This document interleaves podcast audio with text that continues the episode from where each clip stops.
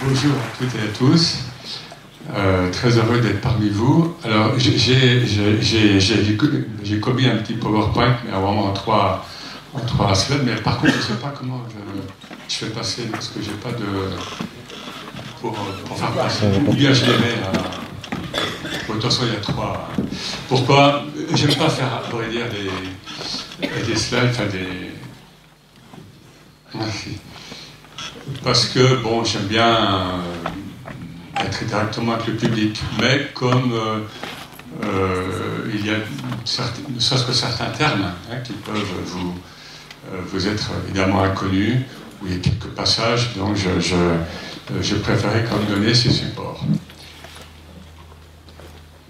Alors, j'ose vous dire que mon intervention ne se situe pas a priori dans le champ du développement personnel, même si vous allez voir, euh, on aboutit à une méthode, à une méthode qui m'est personnelle, qui est basée sur l'unicité, l'unicité qui est cet axe central en islam, d'où tout découle, en islam notamment.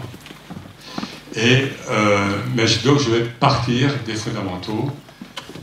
Euh, alors déjà, bon, ça a été dit, en remplaçant le soufisme très très rapidement, très très schématiquement dans son, euh, dans son contexte, le soufisme c'est la dimension intérieure, spirituelle, ésotérique, mais ésotérique c'est l'intérieur, c'est pareil, donc de l'islam. Et pour des raisons un peu compliquées, surtout historiques, voire politiques, euh, de, donc de l'islam sunnite. C'est-à-dire par là qu'il n'y a pas de sunnisme, le chiisme et le soufisme. Hein. Le soufisme est ce qui a nourri euh, pendant des siècles et qui continue à nourrir euh, donc l'islam majoritaire, puisque c'est les sunnites au sens large, c'est environ 90% des musulmans. Le chiisme a, a, développé sa propre gnose, et bien sûr, il y, a des, il y a des traits communs, il y a des points, il y a des passages entre les deux, mais euh, encore une fois pour des raisons plus phénoménales, enfin plus euh, le, le, mot soufi, tasawwuf, par exemple depuis la révolution iranienne de 79, n'est pas bien vu. Voilà. voilà. Alors, si vous voulez bien, on ferme les yeux une minute. Donc le soufisme vient de l'islam. Vous, pour la plupart d'entre nous, enfin, ou d'entre vous, on est malmené hein, par, les médias. Il y a des médias courageux, surtout des médias écrits, le monde des religions, le point en série, hein. voilà, donc, euh, où, notamment moi et d'autres, on a pu parler de ce qu'est vraiment euh, et le soufisme et l'islam. L'islam, le mot vient huit fois dans le Coran, et euh, scientifiquement, là je parle, hein, le terme veut dire abandon confiant à Dieu. Abandon confiant à Dieu. Alors après, dès le premier siècle de l'Égypte, donc dès le 7e, 8e siècle, on le sait maintenant, on, le voit, on le montre, le terme islam va déjà prendre des connotations plus politiques. Hein, la succession du prophète. Là, on rentre dans l'histoire, ça ne nous intéresse pas.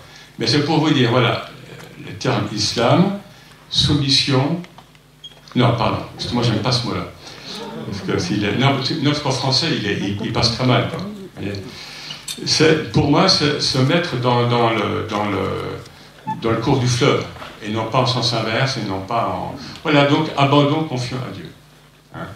Et pour vous dire, quand, quand tel ou tel verset a été révélé à Médine, donc il y avait beaucoup de juifs dans la, à Médine, ou bien dans la région de Médine, et les Juifs, euh, d'après ce qu'on dit, donc, étaient très heureux parce qu'ils ont vu que le terme islam n'était pas du tout, euh, ne renvoyait pas à une nouvelle croyance, ou n'aurait peut-être pas dû renvoyer à une nouvelle croyance, voire à une nouvelle religion, et que c'était une attitude universelle. Et vous remarquerez que l'islam ne porte pas le nom de, du, prophète. À l'époque médiévale, euh, quand l'islam était encore une. qu'on voulait percevoir encore l'islam comme une secte chrétienne déviante, parce que l'islam arrivait après le Christ rédempteur. Donc après le Christ, pour les chrétiens, il y pas possible qu'il y ait une autre religion. Eh bien, euh, voilà, donc c'est terme islam qui est donc une attitude universelle. Et, d'ailleurs, les bouddhistes, on a fait souvent des rencontres dharma islam, ils n'aiment pas être appelés bouddhistes, c'est le dharma. Et le dharma, c'est l'islam. Voilà, donc, première chose. Deuxième chose, euh, pourquoi la psychologie soufie bah, Tout simplement parce que la voie initiatique, c'est une voie verticale, schématiquement. C'est une voie du diamant, pour reprendre une expression bouddhiste. C'est une, j'appelle ça le fil de rasoir. Pourquoi? Au sens où nous partons de notre dualité, très schématiquement, mais en même temps, on ne quittera pas cette perspective, nous partons de notre dualité. Il n'y a pas que de l'islam soufi qu'on le vit, dans, le Vedanta hindou, dans l'Isamitra carte, etc. Mais bon, le soufisme a développé tout ça. Donc nous partons de notre dualité, hein, d'incarnation. Homme, femme, euh, le chaud, le froid, le nord, le sud, santé, maladie, etc. Et à un moment, on nous fait comprendre, il, nous a fait comprendre que bah, euh, tant que tu es dans la dualité, ça c'est un classique dans la spiritualité évidemment, euh, tu es dans l'illusion. Alors que je parle de Dieu ou pas, peu importe, Dieu, Allah, le principe. Euh, je prépare un, livre pour Abba Michel sur le féminin dans le soufisme. Et, mais déjà dans un livre précédent, à un certain niveau, quand on parle d'unicité, je, je, mettais en français hein, il slash elle. Et actuellement, il y a tout un, mouvement actuellement assez construit pour parler du Dieu de l'islam maternel, maternant et féminin. Bon, c'est un autre sujet, je ne pas. Mais c'est important évidemment. Donc, euh, la psychologie, pourquoi? Parce qu'on ne peut pas partir dans cette aventure spirituelle sans une assise, sans un certain équilibre psychologique, simplement. Le soufisme est une des voies initiatiques dans le monde. Toute spiritualité n'est pas initiatique au sens où, au sens où toute spiritualité n'est pas fondée sur une, une relation de maître et disciple. Alors, le soufisme l'est, le, bouddhisme tibétain l'est, un certain christianisme orthodoxe l'est, etc. Là où, la relation de maître et disciple est, fondamentale. Et pourquoi le maître? Pourquoi le, enfin, le maître, en plus, c'est un mot qui est le cher, le, compagnon, l'accoucheur, le miroir. Pourquoi? Ben, Il vous aide à, vous unifier et à vous réaliser. Un grand soufi, peut-être certains connaissent le nom, Ibn Arabi, qui est mort en 1240, mais qui est très moderne et qui est avant nous encore. Euh, euh, Ibn Arabi, euh, donc, j'ai perdu le fil. Bref, Ibn Arabi nous dit que l'unicité ne peut s'appréhender qu'en abandonnant hein, nos, concepts, nos, dualités, euh, que c'est à la fois dans la transcendance et immanence.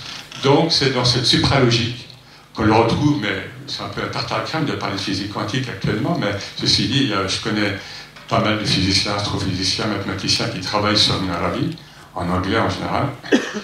Supralogique, c'est-à-dire le monde, le monde spirituel, le monde réel ne fonctionne pas par euh, la binarité euh, exclusiviste, oui ou non. Soit tu es avec moi, et ça c'est la logique de certains musulmans, de Daesh, etc. Mais on trouve ça dans d'autres religions, dans d'autres formes de pensée humaine. Hein, c'est pas oui ou non, c'est oui et non. Et donc, du coup, c'est un couple. Le oui et non accouche de ce que Louis Pasco appelait le tiers inclus. Hein, Ibn Arabi, donc, nous en parle. Voilà, donc, psychologie soufie, voilà. Parce que le, maître dans le soufisme appelait, bon, je traduis évidemment, le médecin de l'âme. Le médecin de l'âme est tel cher, vivant, parle de sa tarika, parle de sa confrérie, en, en disant que c'est un grand hôpital. C'est un grand hôpital. La seule chose, qu'il suffit d'en être conscient. Il suffit d'en être conscient. Et tout, je sais que vous en avez parlé depuis deux jours, Et moi, je, je chemine, hein, bon, je suis tout en étant universitaire, etc. mais je, suis cheminant dans la voie soufie. Et je me rends compte de plus en plus que tout, est une question de conscience. Pourquoi? Tout est là. Tout est là, tout est en nous. Et schématiquement, je dirais, toutes les présences. Alors, dans notre, dans notre sphère islamique soufie, la présence divine, la présence mohammedienne, la présence du prophète. C'est qui le prophète? Et la présence des prophètes, vous savez qu'en islam, tous les prophètes sont reconnus, et donc dans le soufisme, on peut être initié, accompagné par Jésus, Moïse, Noé. Donc, toutes ces présences sont là. Ou bien les saints, morts il y a mille ans, ils sont là, ils sont présents, et ils nous aident, ils nous protègent, et ils sont en nous. Ils sont en nous. Mais nous ne sommes pas présents à nous-mêmes. Je schématise, mais c'est vraiment ce que, ce que je vis, puis ce que je dis, plus en milieu, vous voyez, soufi, nous ne sommes pas présents nous-mêmes. Pourquoi nous avons peur? Rumi, Rumi, vous connaissez, le grand poète euh, persan, euh, qui a, qui a vécu à Cognac, qui est mort en 1273, le fondateur, entre guillemets, donc des derviches tourneurs, Rumi nous dit que l'humain ne veut pas se réaliser parce que ça lui fait peur. C'est la peur. Se réaliser, c'est quoi est en Arabie, c'est réaliser réel. Or, oui ou non, nous le faisons du matin au soir, et la nuit avec nos rêves psychiques. Hein, euh, et, là, et, là, je distingue les rêves euh, psychiques et des visions, hein, qui sont très claires, visions spirituelles. Eh bien, nous passons notre temps à réaliser l'illusion. Et le soufisme, c'est une voie d'éveil, évidemment, et c'est pas facile de s'éveiller. Je veux dire par là que c'est pas confortable, a priori, d'être lucide. Et pour avoir côtoyé de près, comme l'un ou l'autre euh, cher soufi, euh, c'est pas, facile. C'est un sacrifice, et qu'on pense que certains veulent devenir maîtres spirituels, soufis ou autres, ils ne savent pas ce que ça représente. Alors, on va un peu avancer voir un peu. Alors, qu'est-ce que je vous ai mis là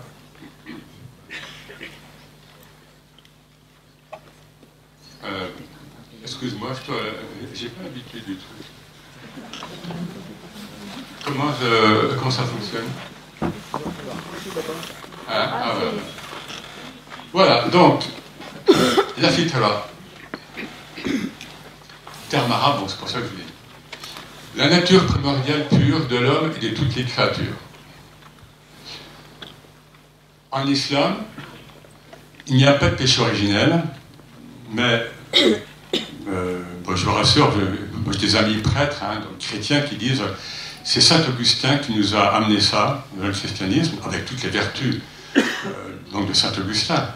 Mais le Christ n'a jamais parlé de péché originel. Donc en, islam, il n'y a pas de péché originel parce qu'il n'y a pas de scission, et ça c'est majeur, il n'y a pas de scission entre, le, entre l'esprit et la matière en islam. C'est pour ça que, comme disait un, compagnon du prophète, le prophète nous a tout appris jusqu'à comment aller aux toilettes. Le prophète recevait des femmes euh, qui venaient le voir pour une question intime. L'hygiène intime des femmes. La sexualité en islam, vous savez, est fondamentale, c'est l'équilibre. Hein, c'est l'équilibre, et surtout, dans l'optique spirituelle, c'est se réunifier. Donc, c'est vivre le ce terme qu'on va voir après, le tawhid, c'est-à-dire unifier, l'un. L'un, il est unique, mais euh, il faut que j'ai un process de, conscientisation hein, qui fait que je vis qu'il est le un. Là, je cite un, verset coranique, verset 30-30, donc Surat 30, verset 30. Alors, bon, en français, ça ne rend pas grand-chose, mais enfin, c'est quand même toujours ça.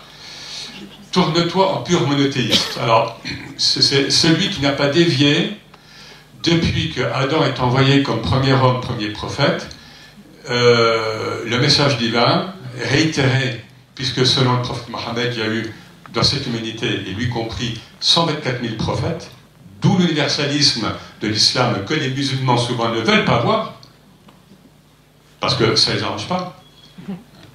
Bon, tourne-toi en pur monothéisme vers la religion, avec un grand R. Là, euh, un, petit passage, hein, on est, l'islam n'est pas encore constitué en religion. Et, la, question reste posée actuellement, est-ce qu'au début, l'islam avait le projet d'être une nouvelle religion ou d'être un rappel, zik tafkir, rappel de tout ce qui avait été révélé avant? Puisque le Coran même euh, corrobore ce qui était donc dit dans la Torah, dans l'Évangile, ça c'est Coran. En accord avec la nature de Dieu, Allah, la nature pure de Dieu, par laquelle il a façonné, littéralement, il a naturé les hommes. Donc nous avons tous l'empreinte de Dieu en nous. Dieu, le principe, Allah, peu importe. Car il n'y a pas de changement dans la création de Dieu. Depuis Adam, et le prophète disait à ses, à ses compagnons arabes au 7e siècle, avant cet Adam, le nôtre, il y a eu 100 000 Adam. Oh, ça donne le vertige. Telle est la religion immuable, on pourrait dire la religion axiale. C'est-à-dire, pas l'islam historique, pas le christianisme historique, pas. Non Le lien avec, avec le transcendant, avec le principe, avec Dieu. Mais la plupart des hommes ne savent pas, et ça c'est quelque chose qui revient très souvent dans le Coran, c'est-à-dire que les changements dans l'humanité, ou dans les humanités, vers le mieux comme vers le pire, se font toujours à partir de minorités agissantes. Parce que la plupart des hommes sont sourds, muets et aveugles, comme dit le Coran, hein, ou sont dans la distraction, terme coranique, terme pascalien. Hein, Pascal. Une parole du prophète, l'islam est la religion de la nature pure, de la, nature primordiale pure de l'homme. Religion ultime de la fonction et de réactualiser la religion originelle adamique. Voilà.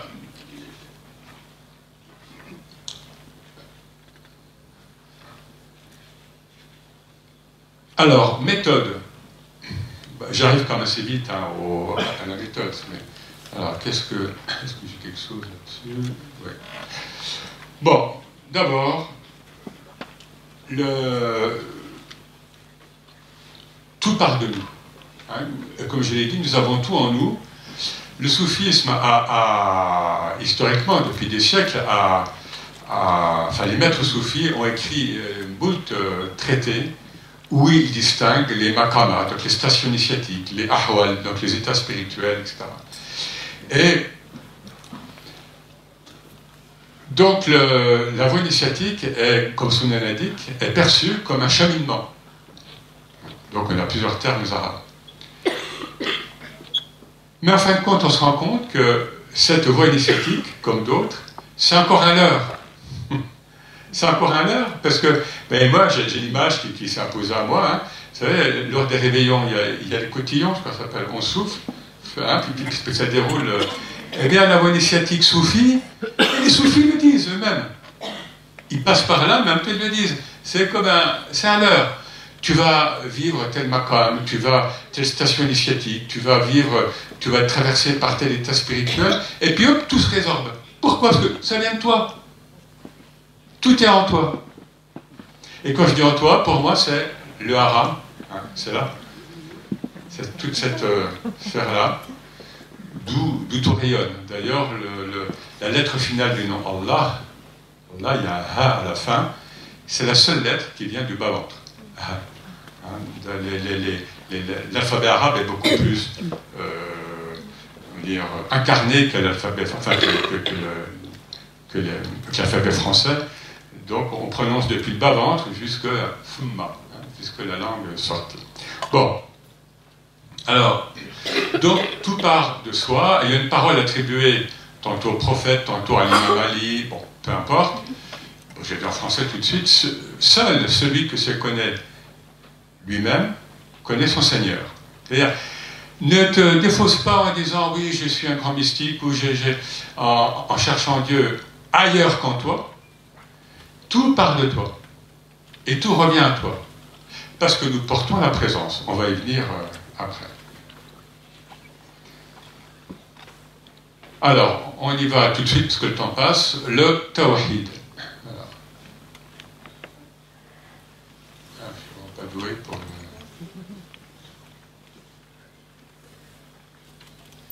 Tu peux me dire comment ça. J'appuie. Ah, voilà. Voilà, donc Tawhid, qu'on peut traduire attestation de l'unicité divine, reconnaissance de l'unicité divine. En fait, c'est le principe d'unicité. Le principe d'unicité, et qui va loin, au sens où le musulman, là je prends le musulman lambda, qui parfois, ou surtout avant, avant une trentaine d'années, maintenant les musulmans ils ont plutôt un complexe d'infériorité, ils ont un complexe de supériorité par rapport aux autres croyants monothéistes qui disaient nous sommes plus monothéistes que les chrétiens et que les juifs, et surtout que, les chrétiens avec la Trinité, etc. Et Rumi, mais bon, ou autres, on, on dit mais non, si tu dis, ok, je suis croyant en un Dieu unique, qui, est quelque part euh, dans le ciel, sur son trône, etc., et à moi, et à nous, et on, gère l'humanité comme on peut. Dès lors, tu es dans la dualité. Elle préfère t'en parler. Mais bon, c'est pas le sujet, je passe. Euh, donc, le tawhid, c'est le moteur nucléaire de l'islam. Tout part de là et tout revient à cela.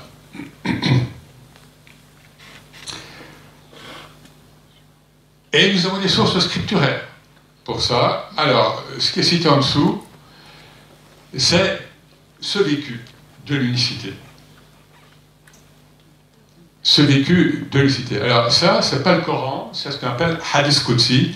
C'est une parole sainte, c'est Dieu qui parle, par l'intermédiaire des prophètes, en général à la première personne du singulier, et sur un ton intimiste? Le Coran, c'est autre chose, c'est un, autre, d'autres styles au pluriel. Voilà. Et qu'est-ce qu'il nous est dit là? Mon serviteur, l'humain, hein, ne cesse de se rapprocher de moi par des œuvres surrogatoires, des œuvres, des prières, etc., jusqu'à ce que je l'aime. Et quand je l'aime, je suis son ouïe par laquelle il entend, sa vue par laquelle il regarde, sa main avec laquelle il saisit et son pied avec lequel il marche. Donc là, il n'y a plus de dualité. Donc, qu'est-ce que, qu'est-ce que le tawhid vécu, travaillé, exploré par les spirituels musulmans, soufis ou bon, soufis, c'est qu'un nom, ils le disent.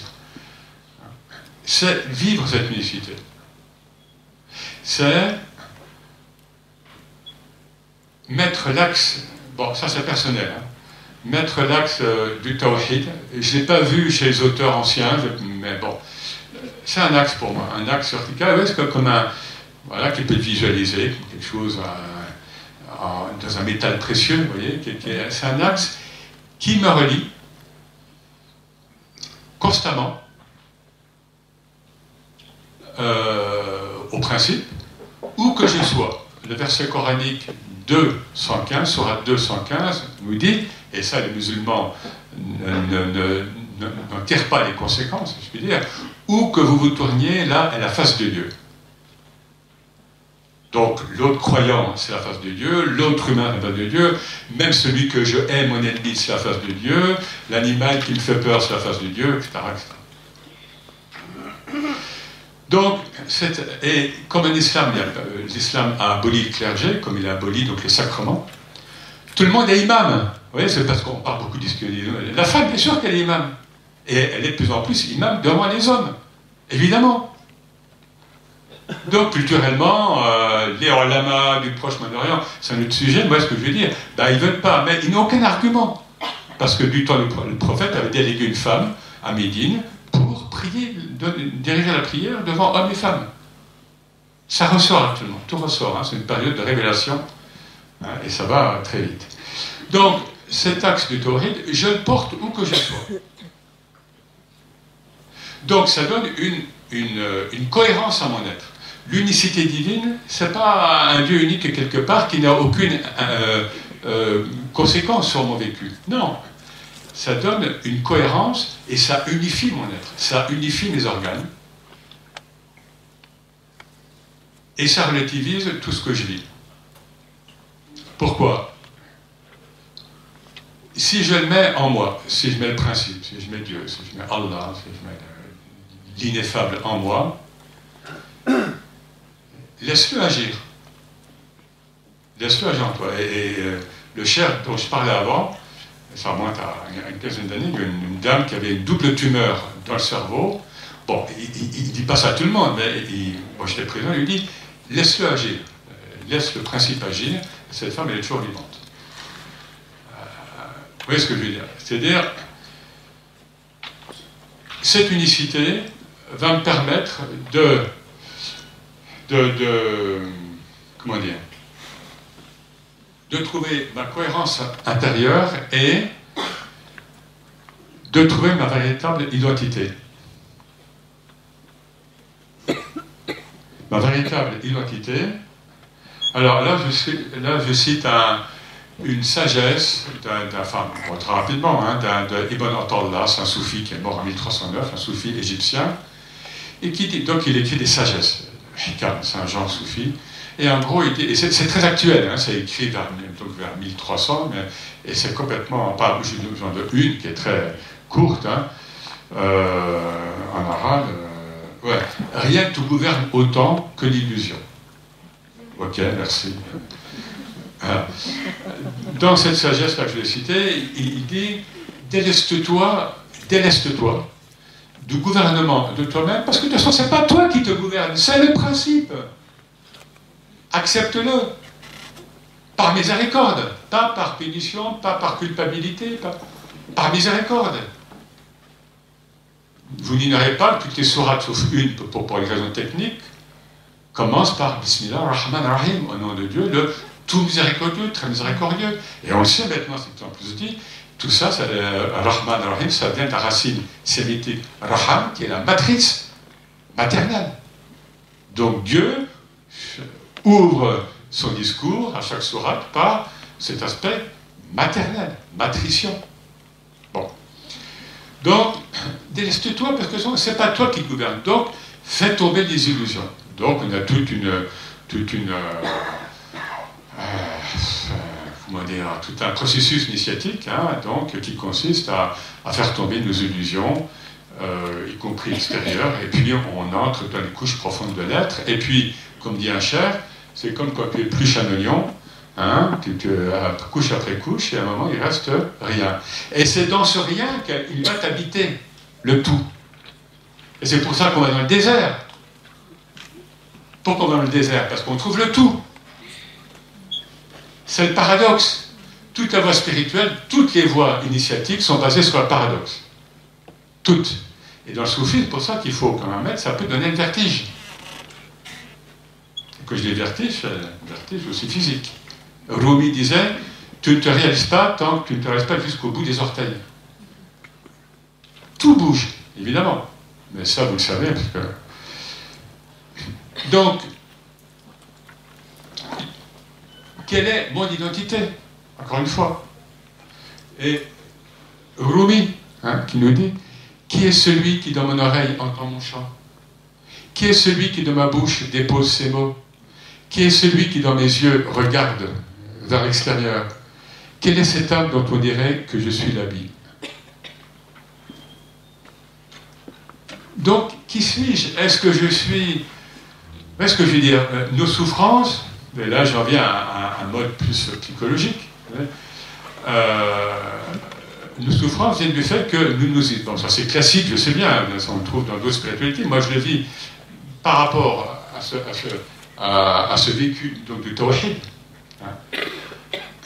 Tant que je ne place pas mes agrégats, comme disent les, bouddhistes français, hein, c'est un terme qu'ils utilisent souvent, c'est-à-dire, voilà, un homme, moi je, voilà, un homme, tel âge, prof de fac, français, tel milieu social, toi, tu me etc. Voilà, telle, euh, telle origine familiale, tel trauma familiaux, tel, tel. Alors ça, je le pose. Ah, c'est pas moi. Moi, je suis ce pur R1, hein, c'est cette lame fine de la conscience, de l'unicité, du tawhid, qui est là, qui est, qui est toujours active, ce qui d'ailleurs parfois euh, empêche de dormir, parce que la lucidité, elle est, c'est 24 heures sur 24, on ne peut pas fermer le rideau des fois. On voudrait fermer le rideau, c'est pas facile. Donc, voilà, et je place oui, tel trauma, tel... Eh ben, moi je place physiquement à droite, Bon, voilà. Oui, j'aurais, euh, j'aurais mérité de me marier mieux, euh, est-ce que je veux dire, avec quelqu'un qui est plus bon. Voilà. J'aurais souhaité avoir une situation professionnelle plus. Je le place. C'est pas moi. Moi, je suis ce pur fil. Bon, je pars d'airain, là, je sais pas, de, de vous voyez, cet blanc bleuté, ça, qui, qui, qui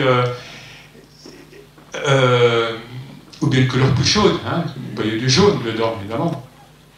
Et lorsqu'on fait des retraites spirituelles, donc des trois jours, trois nuits, on, est, à même de vivre euh, ou pas. Des fois, les khalwa, sont sèches, il hein, n'y a rien. Puis parfois, euh, parfois, ils vous parlent, ils vous donnent des... ils ne peut rien. Hein.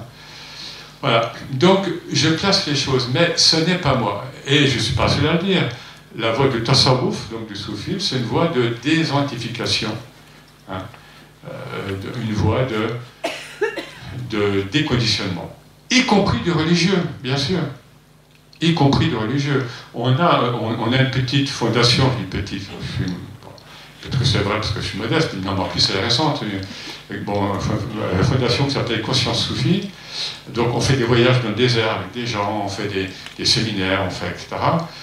Et on, on voit tellement de gens la, majorité, mais pas tous, de culture donc, musulmane, ou bien des pratiquants musulmans, mais qui ont une quête spirituelle et qui ne trouvent pas, ni dans les mosquées, bien sûr, et malheureusement, sauf, euh, sauf exception, ni même dans les confréries soufis, qui ont un discours souvent accaparant, euh, euh, presque égoïste, notre chair c'est le meilleur, etc.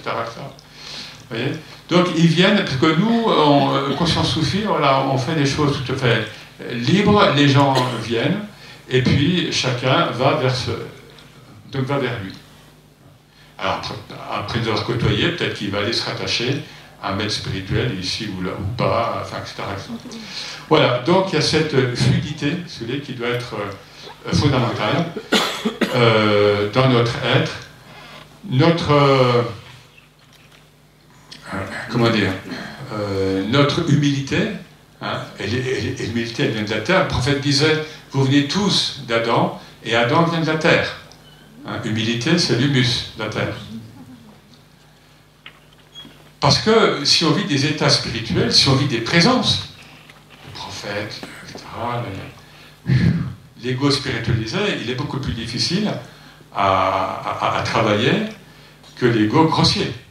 Beaucoup plus pour ça que les, grands saints, en islam ou ailleurs, disent toujours, jusqu'à notre dernier souffle, je suis sur la, dans une vigilance euh, complète. Alors, voilà, donc je souffre moi parce que je me désidentifie. On a encore, parce que je, laisse, je vais laisser un temps d'échange. Il y a un petit terme, un petit slide encore. Bon, il est bien passé, mais.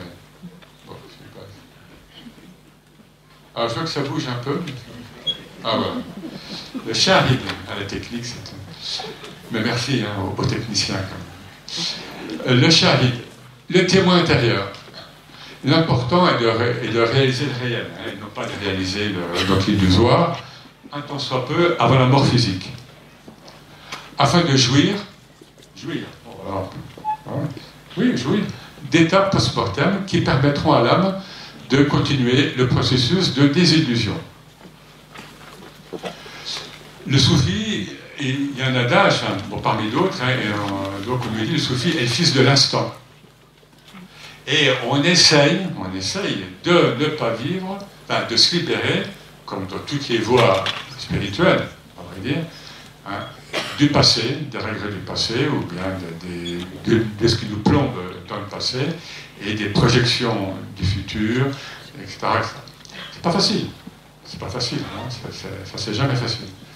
Donc, le soufi tend à se réaliser dans les conditions dans lesquelles il est là, ici et maintenant. Hein? Il y a des soufis traditionnalistes, certaines écoles, qui viennent de Guénon notamment, enfin, de René Guénon, certains connaissent, qui sont très, très, très durs avec, avec, avec, avec notre modernité, avec l'Occident actuel. Mais si cet Occident, ou si notre modernité, si cette mondialisation sauvage, bien sûr. Si ce n'est pas l'effet de la volonté divine, c'est quoi? Puisque tout vient de lui et tout repart à lui. C'est quoi? Donc, avoir la mort physique, c'est ici et maintenant qu'on travaille. Et la mort physique en islam, c'est vraiment pas grand-chose. C'est pour ça que c'est pas triste la mort en islam. Et c'est pour ça que la, couleur du deuil, euh, c'est le blanc. Hein, c'est le retour à la, pureté. Euh, parce que c'est, euh, le terme, je traduis le terme, c'est un, transfert. Un simple transfert. Et beaucoup souhaitent, beaucoup parmi les soufis ont souhaité anticiper même la mort physique. Halaj. Il ne faut pas. Ce qui compte, c'est la mort initiatique. La mort physique, c'est anecdotique. Donc, un outil cognitif, euh, donc de connaissance, existe pour cela, le témoin intérieur, shahid. Très vite, hein. le shahid, c'est quoi? Lorsque je vis un état d'union, ah, et là, déjà, vous voyez, le, piège des mots. Parce que je passe mon temps ailleurs à dire qu'il n'y a pas d'union en islam, puisqu'il n'y a pas deux. Parce que pour s'unir, que ce soit sur un plan, sur un plan métaphysique ou physique, il faut être deux. Il n'y a pas d'union en islam parce que qu'est-ce que je vis en islam Dans l'expérience, je vis le 1. Parce qu'il n'y a que le 1. Donc, c'est l'expérience très classique, si je puis dire, du fana. C'est-à-dire ma conscience individuelle, est, pour reprendre des images qu'ils ont utilisées, est submergée dans l'océan divin, mais ce n'est pas la sainteté finale, ça. La sainteté en islam, c'est de vivre ça, avoir vécu ça, et revenir parmi les hommes. Je reste dans cet état d'unicité, je reste relié, et je reviens dans le monde de la multiplicité. Et dans le soufisme, c'est l'état mohammedien.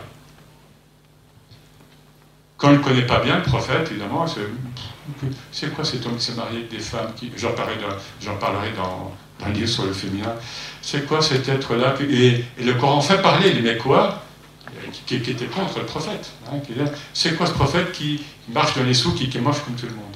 Eh bien oui, parce que c'est notre humanité. Et c'est à partir de ces modèles, je ne dis pas que c'est le seul, évidemment, que nous pouvons remonter.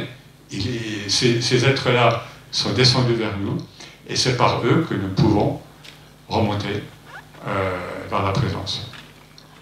Donc, le shahid, c'est après avoir vécu cet état, donc d'unicité, si je reviens, si je reviens, je suis charité, je suis témoin, mais j'ai un témoin intérieur. Il y a un verset coranique qui fait allusion, mais comme très, très souvent le cas dans le Coran, c'est vraiment furtif. Et on ne comprend même pas euh, ce qui est dit dans ce coranique. Donc, c'est-à-dire, c'est bien sûr une question de conscience, une question de conscientisation et euh, je terminerai en disant que shahid, on retrouve la, donc la racine, enfin, le, c'est la même racine que le terme shahada, pour ceux qui connaissent un petit peu l'islam ou bien, ou bien l'arabe. Shahada, c'est le témoignage de foi. Hein, c'est la profession de foi. Je témoigne qu'il n'y a pas de divinité si ce n'est Allah, si ce n'est Et d'ailleurs, euh, parenthèse, hein, la profession, de foi en islam commence par une négation. Là, il a. C'est-à-dire, tout ce que vous projetez sur Dieu, sur le principe, sur, sur ce, non. Le principe est toujours au-delà. Donc, shahada, témoignage de foi. Mais les soufis disent au, commun des musulmans, enfin commun, euh, voilà, si vous, si vous n'avez pas, si en professant cela, vous n'avez pas une conscience de cette unicité, et là ils prennent un terme juridique, vous faites un shahadat zor, vous faites un faux témoignage. Faux témoignage. Et tout le soufisme finalement repose dans le fait de passer de la charada, hein, la langue arabe hein, qui est incroyable, hein, euh, à la mushahada, une forme dérivée, contemplation. Je suis conscient, bah, de plus en plus conscient, que je suis dit, alors je le dis et ça passe. Ben, là, je le dis parce que vous avez sans doute une mauvaise image des musulmans. alors je le dis. Euh, maintenant, le, public musulman évolue. Daesh, tout ça, c'est autre chose, c'est politique, c'est géopolitique. Mais le public musulman, les pauvres, les, pauvres gars qui sont, qui sont pris en étau entre l'islamophobie réelle ou présumée, et puis Daesh, Eh bien, quand on leur dit, et moi je leur dis, nous ne sommes pas Dieu, l'islam, mais nous sommes divins. Eh bien, ils acceptent maintenant. Mais c'est énorme de leur dire, vous êtes divin. Et reconnaissez ce, divin en vous. Et ça relativise, et pour finir, hein, vos, nos traumas, nos, nos maladies, nos, nos, nos, etc. Voilà.